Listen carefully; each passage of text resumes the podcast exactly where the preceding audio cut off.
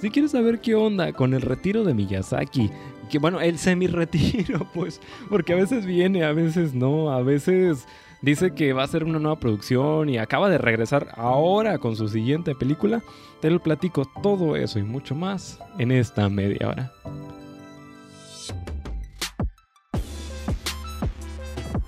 Give you the answer, we take you behind the closed doors of the famed Walt Disney Studio in Hollywood.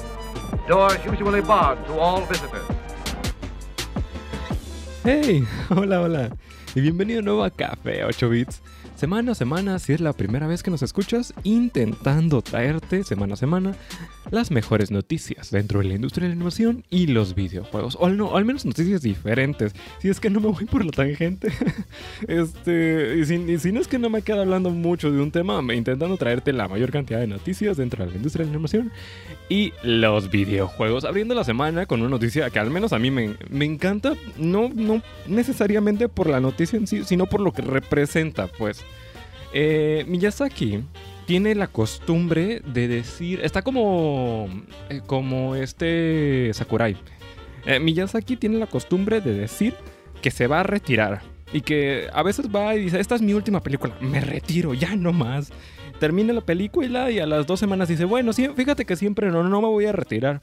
Y así estuvo años y años y años diciendo, mira, esta es mi última película, ya por fin me voy a retirar. No fue hasta el 2013, por ahí de octubre del 2013, cuando dijo, ahora sí, ya estuvo bueno, ahora sí me retiro. No para dos años después volver a sacar una- un, nuevo, un nuevo cortometraje para el estudio, no, para el Museo de Ghibli un cortometraje en CGI diciendo, mira, siempre, fíjate que siempre no, no me voy a retirar. Bueno, pues a casi 10 años después de su, entre comillas, retiro oficial, Miyazaki estaría dejando su retiro ahora sí para liderar el nuevo, eh, una nueva película para el estudio Ghibli llamada How Do You Live o Cómo Vives. Y por una parte, y me, encanta la noticia, no necesariamente por la noticia, sí, la noticia está padre, me encanta que, que Miyazaki está regresando al mundo y nos vuelve a traer una última película, probablemente su última película.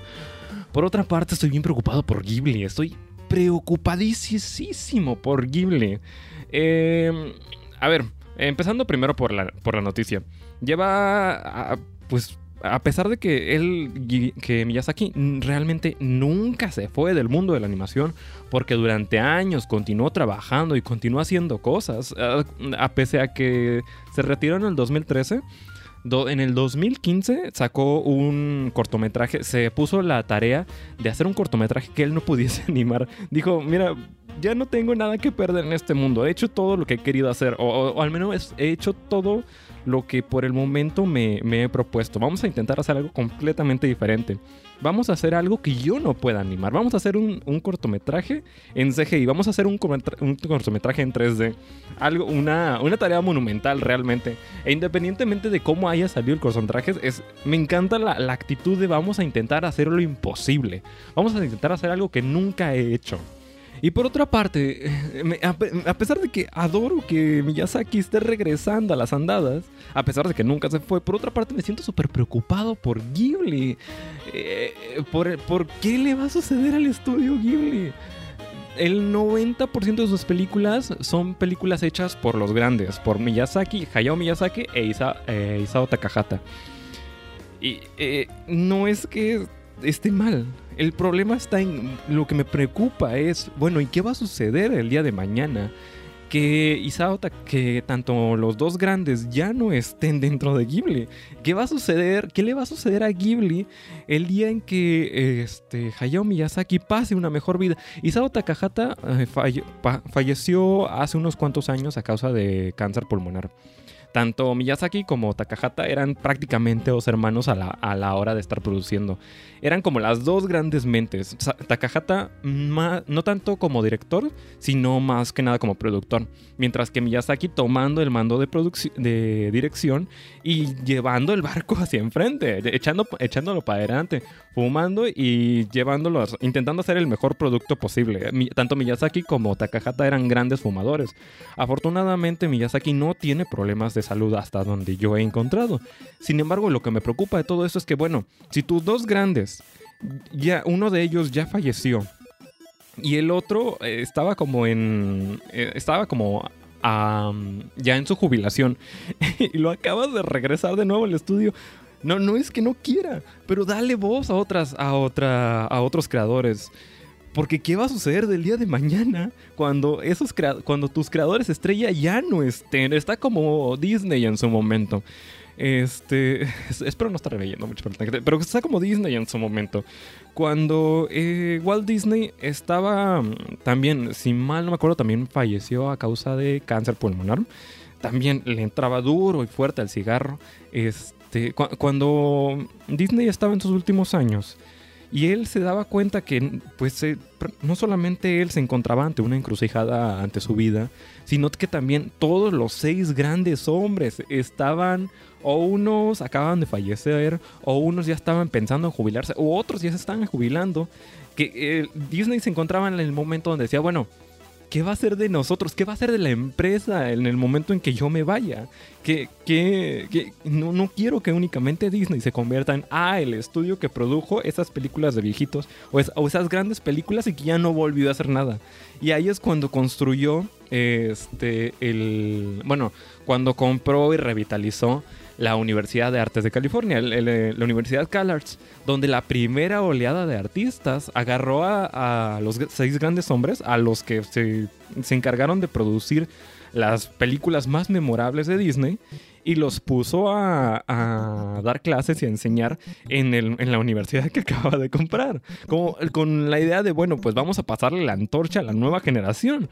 Ghibli no tiene eso. Ghibli tiene, este, eh, sí ha tenido unas cuantas películas que han sido hechas por otras voces, más, comúnmente por Goro Miyazaki, el hijo de Hayao Miyazaki. Sin embargo, ninguna de esas voces se ha destacado necesariamente. Han tenido como una producción y hasta ahí quedó su, aporte. Y, me preocupa muchísimo porque digo, bueno, eh, eh, Ghibli, eh, me encanta lo que estás haciendo, pero por favor, déjalo descansar. Dale voz, dale voz y voto a nuevas personas. En especial, recordando la razón por la que Ghibli se había retirado en el 2013, la razón por la que ya de plano ya no quería eh, volver a hacer ninguna otra película. En el 2000 lle- llega el fatídico mm, por ahí de inicios de agosto del 2013 y nos llega la noticia de que, de que Miyazaki ya no iba a hacer ninguna otra película. La razón, ahora la razón después de haberlo dicho tantas veces, que ya, se, ya, estaba, ya le estaba pesando la edad. De acuerdo con él, cada año y cada año y conforme iban pasando los años, iba dejando él eh, su puesto, iba dejando su escritorio cada vez más temprano. Si antes lo dejaba hasta altas horas de la madrugada, cada vez iban dejándolo un poquito más temprano y un poquito más temprano y un poquito más temprano. Y él sentía que ya no, ya no tenía las- el- la, la energía, la fuerza para estar, para el para la cantidad y el ritmo de vida que te demanda la producción, que te demanda la producción de cine. Decía que ya no estaba para esas andadas. De igual manera, durante años su visión estuvo envejeciendo. Ah, Una de las cosas bastante padres de Miyazaki era que tenía una visión de oro. Hay, una, hay una anécdota que me encanta. Donde, si mal no me acuerdo, estaban produciendo Náusica en el Valle del Viento. Y Miyazaki eran como las 10, 11 de la noche aproximadamente. Los animadores ya estaban cansados, ya se querían ir a dormir. Ya estaban. eh, ya, ya era hora de, de- de cerrar las oficinas. Y uno de los últimos animadores que estaba entregando los in-betweens termina la producción, termina, termina su trabajo, Medieval se va diciendo: Mira, ya, ya estuvo bueno. Esto es lo que hice y se acabó. Obviamente no le dice eso al jefe, no le dice eso a Miyazaki, pero se la entrega a Miyazaki y dice, si tienes tela ahí, nos- ahí te ves, yo ya me voy. En, en el momento en que le entrega los- su trabajo a Miyazaki, Miyazaki ni siquiera se levanta a verlo, nada más lo ve de, de reojo y yo sé, no, si se lo regresa, no, no, no se le va, no, no, no le tomó ni un segundo para decir, no, esto está mal, ten, hazlo de nuevo. Y el animador se queda viendo y dice, ¿por qué está mal? Está perfectamente bien hecho. Y, y Miyazaki le dice, no, tienes un error, mira. Y le, y le apunta con el dedo al error en específico, que era una mini cosa de nada. Si tienes la, la página de tamaño carta, era, una, era un granito de arena lo que se había equivocado en- a la hora de estar animando. Cualquier otro estudio o cualquier otra persona o no lo hubiese notado o se lo hubiese pasado de alto. Pero Miyazaki con, con la mirada de oro nada más necesitó menos de un segundo y dijo, no. Asombrado el, el animador recuerda la anécdota y en cada que le hacen la entrevista es de, mira, realmente tenía una visión de oro y era de esas cosas que lo caracterizaba, que era que podía notar hasta el más mínimo detalle al, con casi casi que en cuestión, en cuestión de nada, casi casi como, como memoria fotográfica. Entonces, conforme fueron pasando los años, la vista de Miyazaki fue envejeciendo y fue cada vez le batallaba más y batallaba más y batallaba más. Llegó un momento en el 2013 donde dijo, mira, mi visión ya no es la que era antes y ya me siento más cansado, ya no estoy para andar para andarme desvelando y para andar trabajando tanto. Ya estaba si mal no me acuerdo, en su, a mediados de, su- de sus 70 Ahorita, este año acaba de cumplir sus 80 años de edad. Entonces, este, me, me preocupa bastante, tanto por, tanto por Miyazaki, que no dudo que no quiera hacerla, sino por su salud, como también por Ghibli, porque bueno, ¿qué, onda? ¿Qué va a suceder después de esto? La, la película que va a dirigir está adaptada de una novela de 1937 japonesa llamada How Do You Live o Cómo Vives. La idea es adaptar una historia de un, de un chavo que, está llega, que acaba de perder, para empezar, a su padre, que está viviendo con su tío y que está en esa época más o menos donde está descubriendo quién es como persona, quién, cuál es mi lugar en este mundo, quién soy, qué, qué es lo que debo hacer, cuál es el significado de mi vida, qué es lo que quiero hacer con mi vida. Indudablemente, yo diría que una película un poco mucho más compleja a lo que estamos acostumbrados también de, de Miyazaki, que es precisamente otra de las razones por las que me encanta la idea. A ver, eh, después del estreno de la película del viento se levanta, Miyazaki había anunciado su retiro. Y durante todas las entrevistas eh, y todas las pláticas y todas las reuniones a la hora de estarse retirando, una de las cosas que estaba bastante padre y que, se notó bastante era que Miyazaki una y otra vez se había quedado con la espinita de, bueno, yo quiero hacerle una película dedicada para mi nieto. El día de mañana, que, yo no, que no esté yo, quiero hacerle una película hecha para, para mi nieto, para que de alguna manera me recuerde. Algo, una carta de amor para él, una, una manera en que él pueda, pueda experimentarme, pueda vivirme a través de la película. y me encanta porque esta película es precisamente eso. Es, es como, es esa carta de amor por parte de Miyazaki a su nieto para, el que, para que cuando el día de mañana él no esté, lo pueda recordar a través de esa producción. Lo cual se me hace un, se me hace un detalle increíblemente hermoso. Eh, No, no hay manera de, de, de expresarlo de ninguna otra manera. Y creo yo, no lo sé, esta es pura especulación mía realmente, pero creo yo que esa es una de las principales razones por las que Ghibli le dio la chance y le dijo, bueno, si realmente quieres hacer esta película, no por tu, no por tu gusto, sino porque la quieres hacer para alguien más, la quieres hacer como carta de amor para tu nieto, date. Si eso es lo que realmente quieres hacer, si quieres salir del, de tu retiro para, para, brindar un, para brindarnos un último regalo y es con un fin tan noble, date, creo yo. Oficialmente no, han dicho nada respecto a eso, que esa es la razón por la que le hayan dado la chance. Pero realmente yo digo que es imposible ver la conexión una vez que empiezas a conectar los puntos. Eh, la película tiene pronosticado un estreno, no es un estreno oficial, tiene pronosticado su estreno para el siguiente año, para el 2022. La nueva mundial de League of Legends estaría llevando en México. Sin lugar a dudas, el evento más importante de todos los esports. Sí, por, yo diría que por mucho es el campeonato mundial de League of Legends. Bueno, pues este tendría su, entre sus sedes, no solamente a Toronto, a Nueva York, a San Francisco, sino también a México por primera ocasión. Nótese, y creo que es importante destacar esto, que, a ver, que este no es el primer evento de esports en México, sin embargo, es el primer evento de esta talla. En, en definitiva, es la primera ocasión que sucede esto. Sí, ya habíamos tenido como eventos específicos enfocados para el área de América Latina, tanto para LOL como para cualquier otro esports, pero no el evento de League, of Legends, el grande, el, internacional, el, el, que todo mundo ve. Habíamos tenido como subdivisiones, pero no el gran evento. Toda esa información lo tuvimos a través de un video publicado en las redes sociales de League of Legends. Sin embargo, rápidamente lo banearon y lo empezaron a cerrar y lo pusieron privado para que nadie pudiese encontrar el video.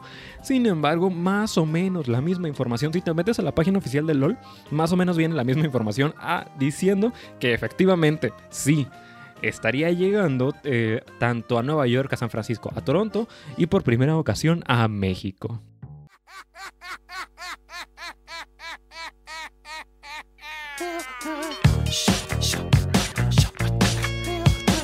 Si conoces la rola, probablemente conozcas a la banda. Y si conoces la banda, traigo muy pero muy buenas noticias.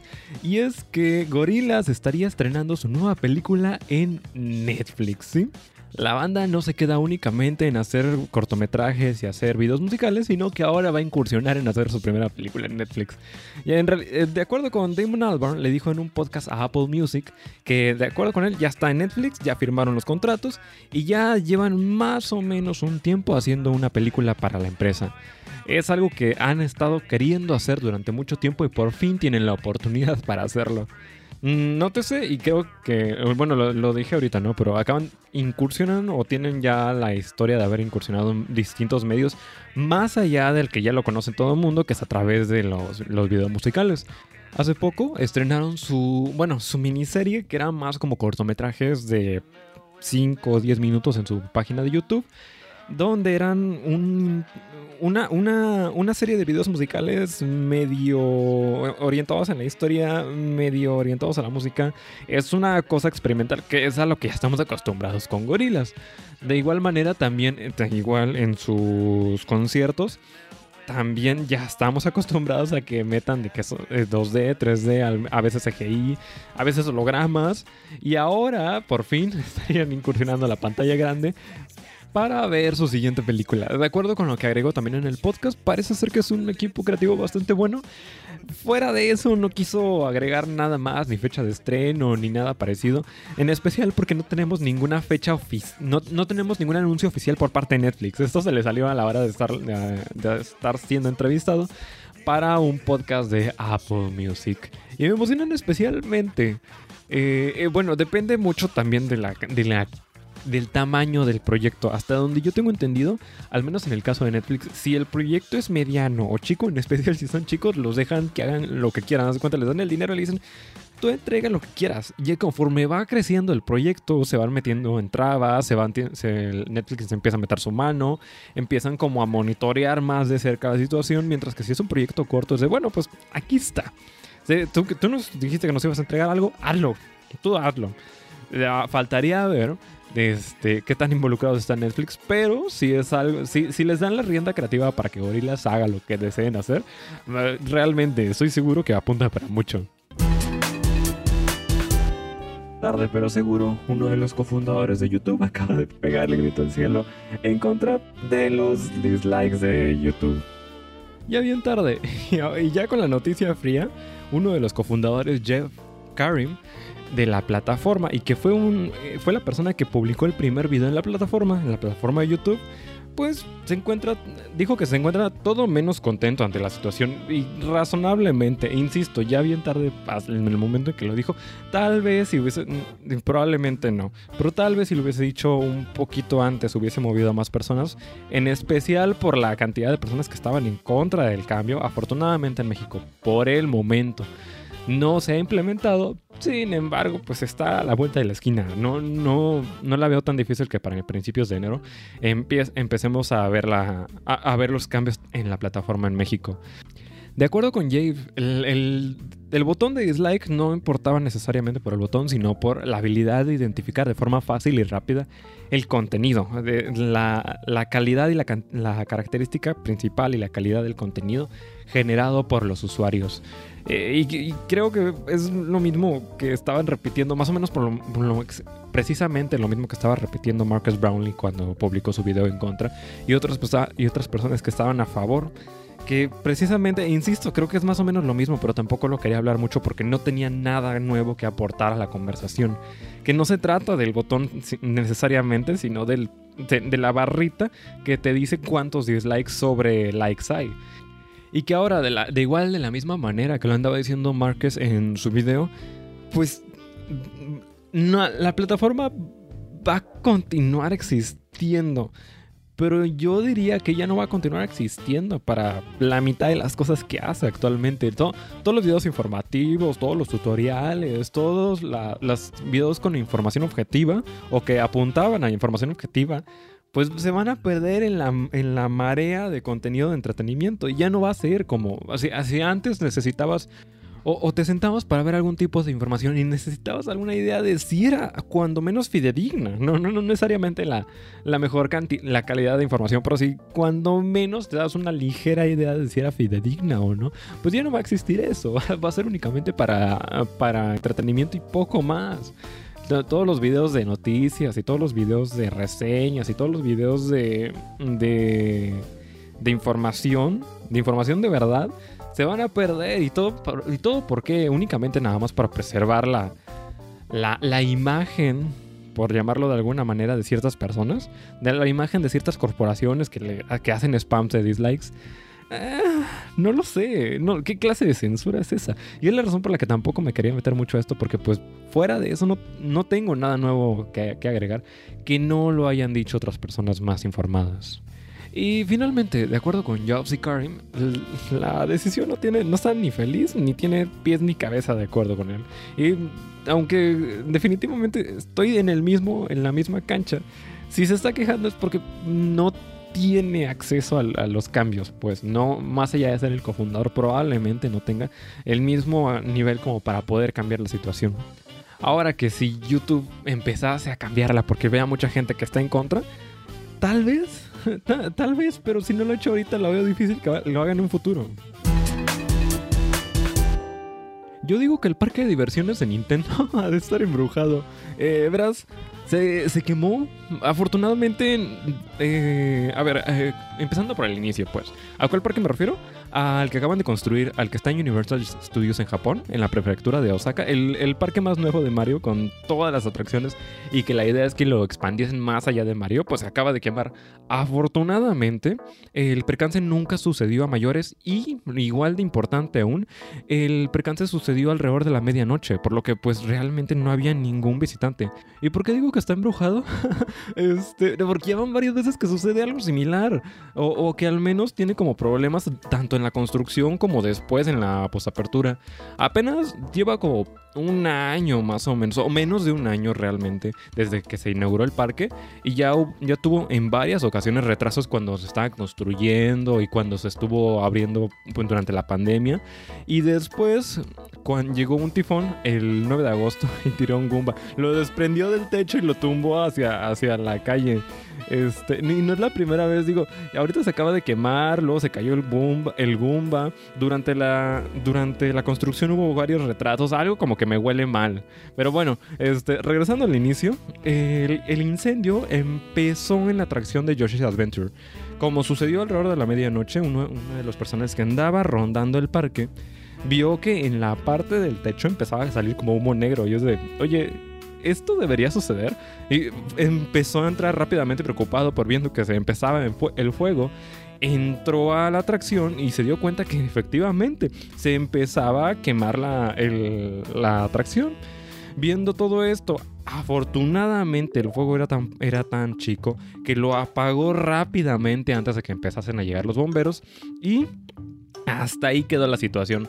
Hasta el momento, todas las partes aledañas del parque están abiertas, a excepción de la atracción de Yoshi's Adventure, la cual va a continuar cerrada razonablemente eh, debido a las inspecciones van a checar que todo esté realmente funcionando al 100% y que no haya pasado a mayores. Aquí Javara ahora sí está muriendo. A mí en lo personal, una de esas cosas que siempre me llamó, siempre me hizo ilusión el cuando menos visitaron en alguna otra ocasión. Estoy seguro que cualquier otaku en su momento lo pensó. Al menos una vez dijo, bueno, si voy a Japón en algún momento me gustaría ir a visitar Akihabara. Y el problema es que ah, durante años Akihabara cada vez ha estado yendo, si en algún momento fue como la meca del anime, ah, durante años cada vez iba menos gente, y menos gente, y menos gente, y menos gente. Y no fue hasta que, eh, como, como pólvora, que se iba acumulando y acumulando y acumulando, no fue hasta que el COVID-19 llegó cuando hizo que explotara prácticamente todo. Cada, ah, si, si antes iba cada vez menos gente, pues ahora prácticamente el lugar ya no va nadie.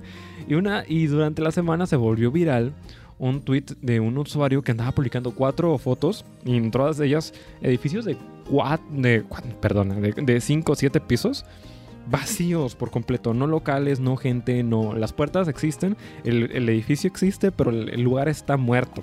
Y lo peor de todo, y lo que andaba, lo que me cayó el 20 ahorita es que independientemente de con o sin COVID, probablemente eso no vaya a mejorar, que es lo que es lo que, que es lo que me causa más la experiencia, que con independientemente de si el COVID llegue a desaparecer el día de mañana, Akihabara no va a regresar a su gran meca convencional, a como, a como llegó a ser en su momento, a como llegó a ser en los 80s, 90s. Va a, va a existir, sí, o, ahorita, al menos de acuerdo a lo que tengo entendido, existe por como cuatro tiendas grandes. Pero, pero nada más, fuera de eso, la, la meca del anime está muriendo. Y por segunda ocasión dejando el programa de nuevo. Realmente intento que no sea así, pero dejando de nuevo el programa en nota triste. Si disfrutaste de esta media hora, o al menos si disfrutaste al principio cuando estaba hablando de Miyazaki, ya con eso, yo en lo personal ya con eso soy feliz. Si me desquito un rato hablando de Ghibli o de Disney, ya con eso. Eh, pues nada más para decirte que puedes escuchar este y programas anteriores en prácticamente todos lados, bajo el mismo nombre de Café a 8 bits. Facebook o, nada más lo googleas. Según yo también en la página en la página de Tech Sound Radio también debe estar bajo el mismo nombre de Café 8 Bits. Lo googleas y en redes sociales y en prácticamente todos lados bajo el mismo nombre. Y ahora sí, terminando diciendo mi, mi, mi show, self-promotion al final del día, pues si disfrutaste, si, si vas a disfrutar de tu fin de semana de la manera en que sea posible, de manera responsable, disfrútalo. Y si gustas, nos vemos hasta la siguiente semana. Bye bye.